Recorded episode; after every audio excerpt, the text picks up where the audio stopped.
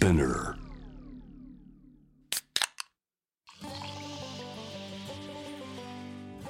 44です。フェイバリットウィーケンド。このポッドキャストはあのミュージシャン、デザイナーなどのクリエイターたちがどんな休日を過ごし、どんなインプットをしているのか私44がいろいろとお話を伺っていくトークプログラムです。今回はこの方をお迎えしました。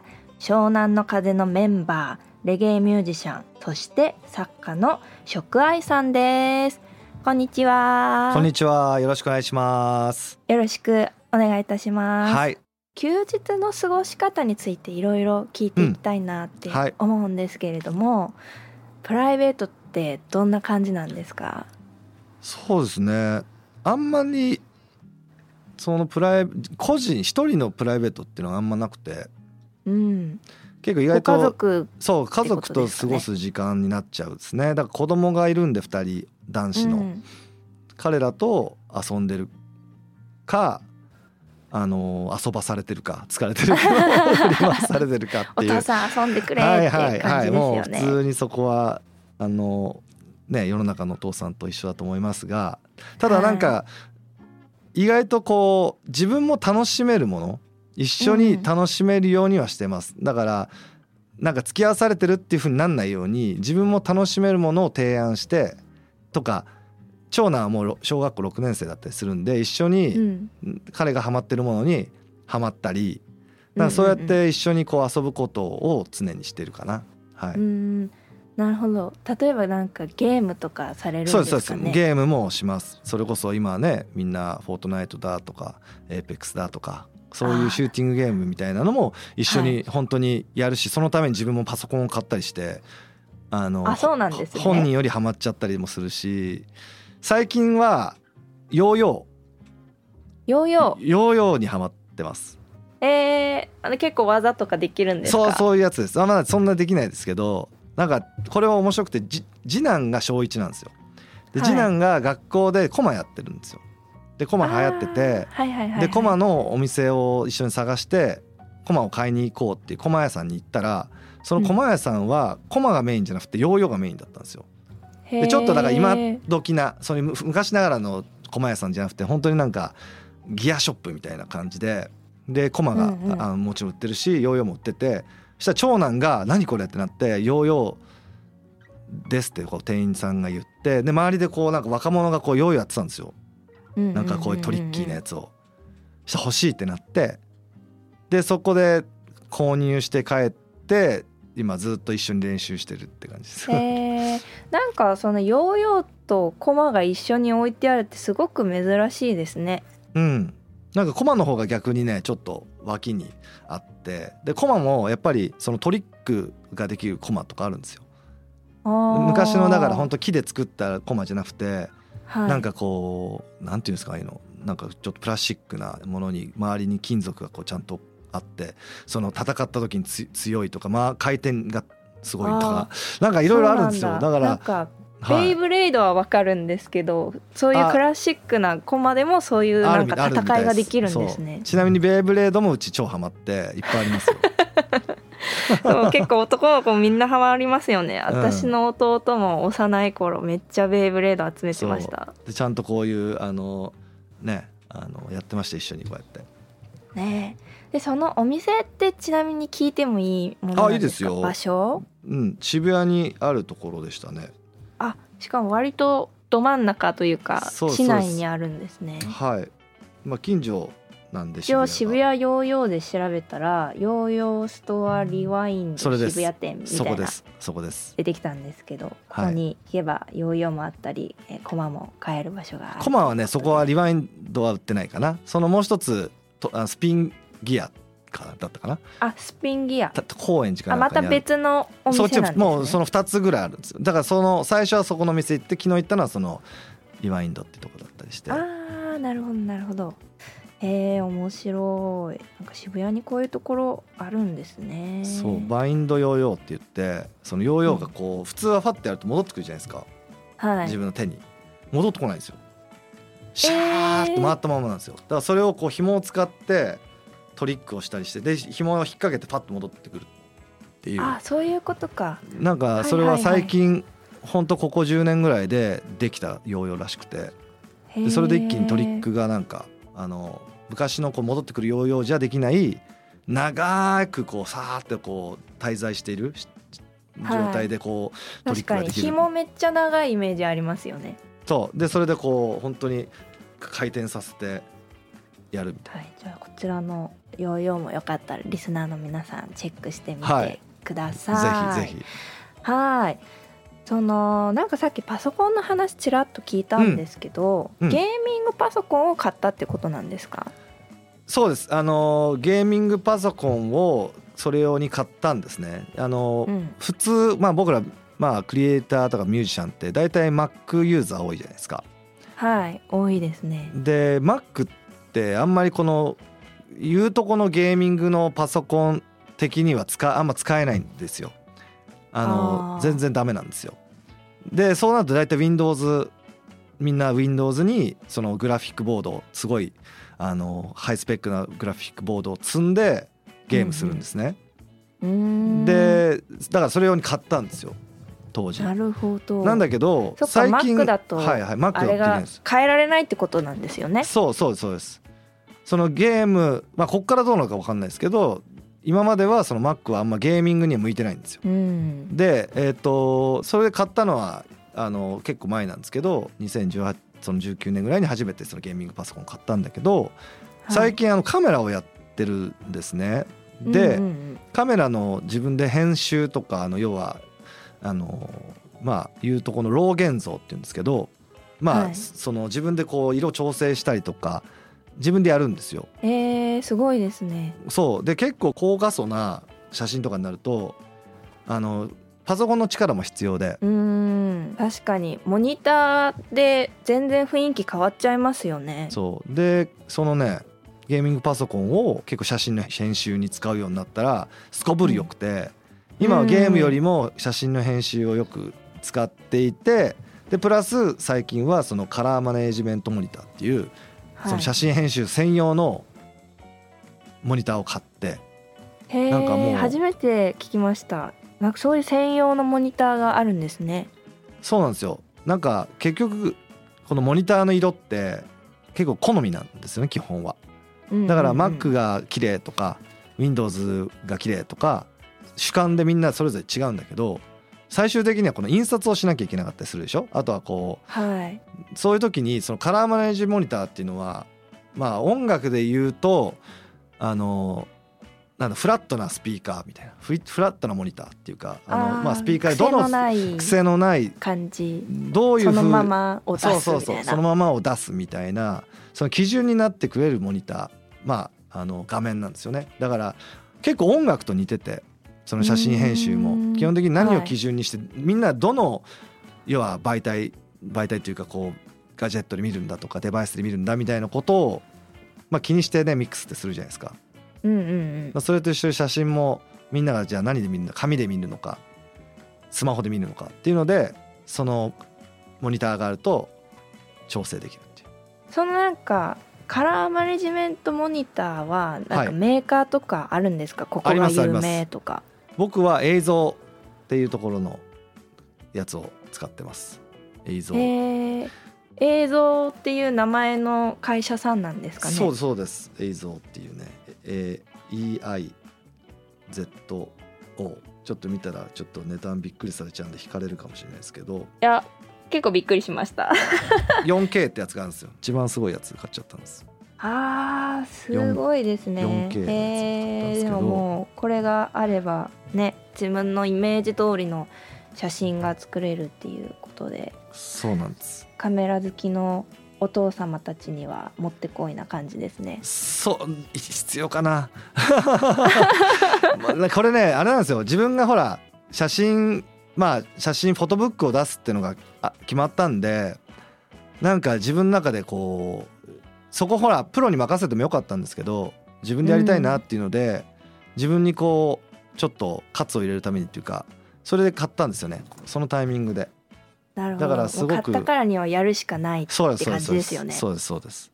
あの私実はショックアイさんのはい。書籍うん。待ち受けにしたくなる読んでみたんですよ。あありがとうございます、でここにあの悩んでるうん。時間そのものが必要なものなんだうんみたいなことを書かれてて、はい。でそれ以外にもなんかすごいなんて言うんですかねこう励まされるポジティブなうん。言葉がたくさん集まったうん。本だったんですけれども、うん。ショックアイさん自身はどうなんですか、ポジティブな人あポジティブだと思いますよ、うーうんん、なんかもちろん落ち込みますよ。落ち込むし悲観的になることももちろんあります全然人間なんであるんだけど多分その時間がめっちゃ短いと思う。要はすぐにファって考えて向き合って解決をしようとするんですね。で結局解決って自分の中でどんだけ言い訳するかなんだと思うんですよ。自分の中で。あこれはほ自分にとって大切だったんだみたいな。なんかすごく変な話ですけど昔どうしようもない時代によく俺ギャンブルやってたんですよ。えー、そうなんですね。でその時負けた時いつも悔しいじゃないですか。ああやんなきゃよかったって後悔に苛まれるんですよ。もういやー今日の生活費全部使っちゃったとかこっからどうやって生活していこうぐらいすっちゃった時に結局自分は、あいいやもうあそこにいた人に俺は寄付したんだとかなんか自分の中でめちゃめちゃ言い訳してそれをポジティブ変換してたんですよ。うん。だから結局なんか悪いことをうじうじ考えてても結局自分はうじうじしたいだけで要は不安になりたいだけででも本当は不安になりたくない自分がいるのにすごい不安探してる自分に気づいたんですよ。なんかこう自分が落ち込むことばっか落ち込む材料ばっか探してるっていうか。はいはいはい。だったら落ち込まない方法を考えようって感じなんですそういうそういうことそういうこねとです。そうでもやっぱりなんかポジティブ変換にするためのうんなんていうのかなコツっていうかなんかどうしても切り替えられなかったりとはいはいはい。かするじゃないですか、できない人はできないっていうか、できない。なんかそういう時ってなんか解決自分の中でどう解決します？えっ、とね筋トレと一緒だと思うんですよ。だから急に大きなポジティブ変換は難しい。やっぱ持てない。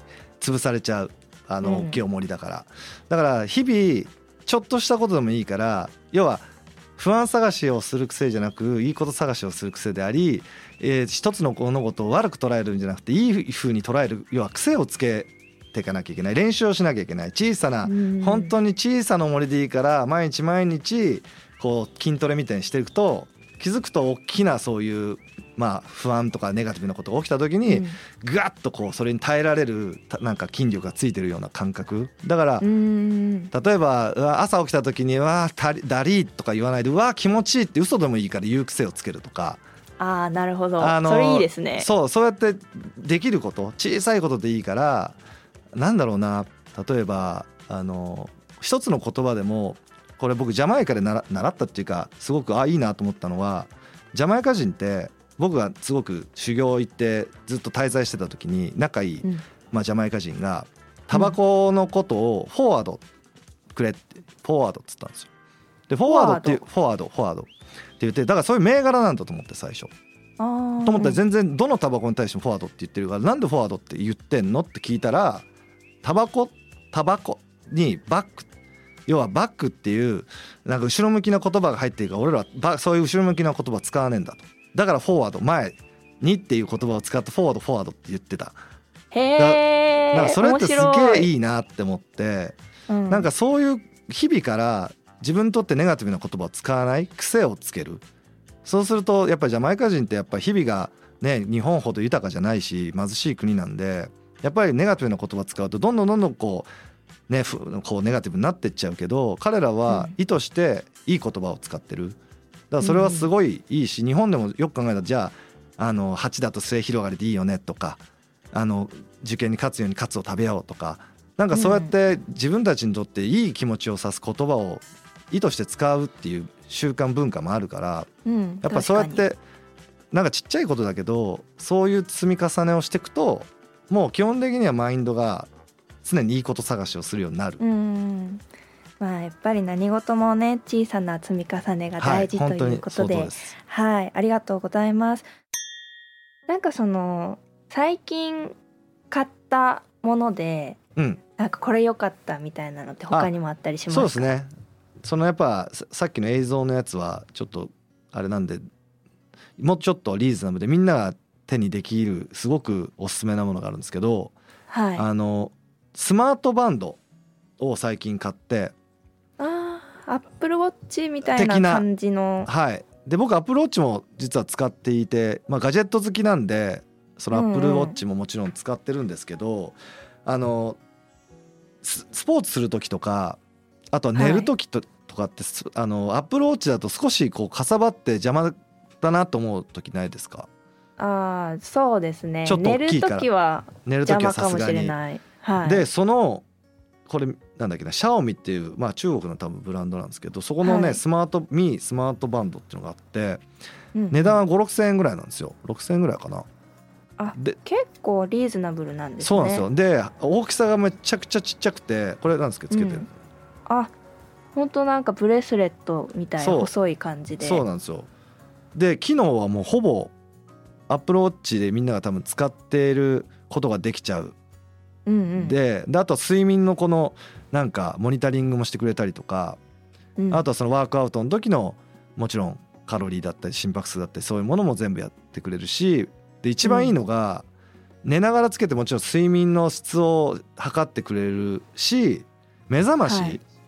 を、あー。もうこれのあの振動にしてるんですよ。ブルブルブルって。あなるほど。でそれがなんか普通にアラームで起こされるよりもすごく優しく。体にダイレクトには来たらまあ起きますよねそい、れめちゃめちゃゃしかも優しく起こさ起こしてくれる感じで嫌な感じがしないんですよ起きる時に。へえそれいいですね。でだから最近だからこれをつけて必ず寝ててで目覚まし、うんうん。まだちょっとあのなんだろうこれ買ってからしばらくしか経ってないんであのアラームと二段構えなんですけど結構この振動でね目覚めますよ。えー、なんかめっちゃ初めて知ったそのスマートバンドも振動ができるっていうのは。うん。いいですね、だし着信着信も取れるしなんかすごいですよ。あそうなんですね。なんか別にアップルウォッチじゃなくても全然ちゃんとしてますね。ちゃんとししてかます。も5 6千円とか普通に買えるじゃないですか、うん。防水機能もついてるんで普通に忘れちゃうぐらいち軽いしちっちゃいんでうんうんうん。いいですよその G メールとかも見れるんですか？どうだろう。ちょっとそ LINE ぐらいまでは今さっきできるっていうのを見たんですけどきっと何かできるんで一番あといいのがうん。充電が2週間ぐらい持つんですよ。バッテリー？バッテリー。えー、それはいいですね。iPhone なんすぐか一回外しちゃうとつけるのを忘れちゃうじゃないですか。そう忘れるし充電結構切れちゃうじゃないですか。Apple Watch、うんうん。だからそこそこがすっごいです。それはいいですね。うん。なるほど。おすすめの、えー、シャオミスマートバンドのご紹介をありがとうございました。はい。じゃあ次の質問に行きたいと思うんですけれども、なんかその休日にややりたいと思ってることってどういうことがあるのかなって思って、まずは俺結構あのまあ大体旅行旅行っていうかちょっとした1泊ぐ2日みたいな旅行とかドライブしてちょっと遠出するっていうのが好きで。はい。なんかそれをよくするんですけどなんかやっぱキャンピングカーであのまあ持ってないんですけどもちろん。なんうんかうん。ちょっとこう遠出してちょっと車中泊してみたいななことはしたいなってあ思ってます。ーいいですね。うん、でなんか行き当たりばったりでまあ別に車で寝てもいいしその行き先で、ね宿取って寝てもいいしなんかそういうちょっと目的をあんまり決めすぎない旅みたいな。うんうんうんうんうん。なんかこうそういうふうにしたいですね。いいですね。なんかキャンピングカー欲しなんか乗りたい人結構周りにもたくさんいてうん、います。私も少し興味があって、まあ、冬はちょっとさすがに寒いかなって思ってるんですけど、うんうんうんなんか春春先とか夏にかけてなんかキャンピングカーで地方行き当たりばったりするのいいなって思ってました。そうそれでね神社巡って写真撮ってとか温泉入ったりとか、なんかね美味しいもの食べてうんうんうん。サービスエリアでね別にレストランでもなんか美味しいじゃないですか。なんか旅先でこうそうでサービスエリアですね食べるのとかも。ってたまたうんま見つけたレストランがめちゃくちゃ美味しかったりしますよね、そうそうそうそう。なんかそういう感じの旅はしたいなと思ってます。うん。いいですね。なんか目星つけてるそのメーカーさんとかあるんですか？キャンピングカーの。いやあれなんだっけ？最近めちゃめちゃ流行ってるトイファクトリー。トイファクトリーっていうところのやつがいいらしいですよねはいはいはい。そう話だけ私も聞いたことあります。そう。なんかこうあんま大きいとほら小回り効かないとちょっと逆にそういうね止めるところとかあの山道とかなって心配になるんで、日本は駐車場がちっちゃいので。そう。だからなるべくコンパクトで機能がいいやつがいいな。なんかワンボックスうんうん。プラスアルファぐらいのやつがいいです、はいありがとうございます、はい。えー今日はね本当にショックアイさんにいろんなお話を聞いたんですけれども、はまずはあのみんなにチェックしてもらいたいのは、えー新しく出されました「待ち受けにしたくなる」という本がですね、はい。えーとっても素敵な言葉と素敵な写真が詰まった一冊になってますので、はい。皆さんぜひチェックをしてください。これに関して一言ありますか？はいえー、まあ待ち受けにしたくなるっていう言葉にしたのはなんかやっぱりこうみんな自分にとってまあ変な話お守りになるようなちょっと見るとこう癒されるとかうん元気をもらうとか背中を押してもらえるような、まあ、場所とか思い出って絶対必要だと思っててうん。で意外とみんなこうねビルに囲まれた生活してて自分の中にあるそういう大切ななんか景色とかって忘れてたりして僕も結構神社巡りから始まったんだけど結局は気づいたらやっぱり日本っていう国に住んで日本っていう町に生まれてなんか自分のまあそれがどこであれ自分たちにここをまず認めていくっていうか好きになっていくことが結果自分を好きになっていくことにつながるなみたいな。うん。だからうんなんかそれをただ確ただなんかみんなが忘れてる景色を伝えていきたいなってう、いうことで、あの実はここにねも載ってる写真だって誰かの地元だしはい誰かの生まれたあの場所であり思い出の場所であるだけでそれを僕が思い出さすなんか思い返してほしいなっていう意味で、えー今回本を書かせてもらったしそれをこううん。ちょっとなんかきっかけになるような言葉それをこうちょっと呼び水になるようななんか言葉を添えさせてもらいました。はい、ありがとうございます。はいとってもね、本当に私も読んで勇気づけられたはい、一冊なので、皆さんぜひチェックしてみてください。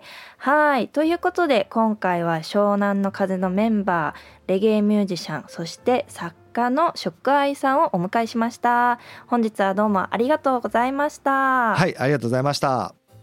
44がお送りしていますフェイバリットウィーケンド今回お迎えしたショックアイさんの活動内容や新しい情報はショックアイさんのインスタグラムツイッター等でぜひチェックしてみてください。またショックアイさんがおすすめしてくれた内容はバドウィーケンダーニュースとしてツイッターのバドワイザー公式アカウントバドワイザージャパンでも順次載せていきますのでぜひぜひチェックをお願いします。ということで44でした。バイバーイ。